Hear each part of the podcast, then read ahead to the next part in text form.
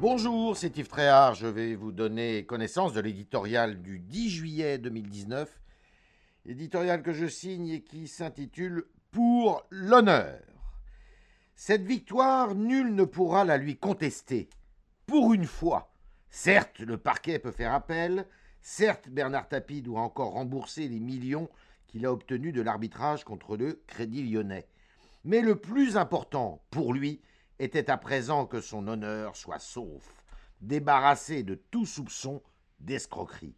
Au grand jour, à la régulière par une décision en bonne et due forme, rendue au nom du peuple français. Toute sa vie, se touche à tout, a traîné une réputation sulfureuse. En sport comme en politique, en affaires comme à l'écran ou sur scène, ses succès ont toujours été suspects.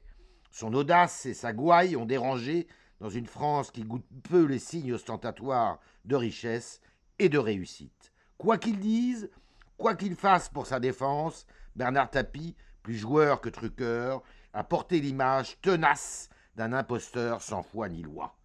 Mais jamais les critiques ne lui ont fait peur, elles le doperaient plutôt. Il est ainsi, la rage de vaincre chevillée au corps. Même atteint d'un double cancer, souffrant le martyr, jusqu'au bout, il va, sûr de son droit.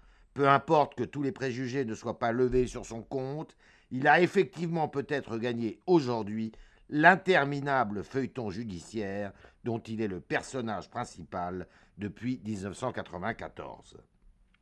Une affaire d'État où se mêlent argent public, rumeurs médiatiques et intrigues juridiques. Une affaire très politique d'abord et avant tout, née sous François Mitterrand, qui fera de Bernard Tapie son ministre, suscitant au passage de beaucoup de jalousie, elle rebondira sous Nicolas Sarkozy, puis sous François Hollande, qui était persuadé que ce trublion avait bénéficié des faveurs de son prédécesseur.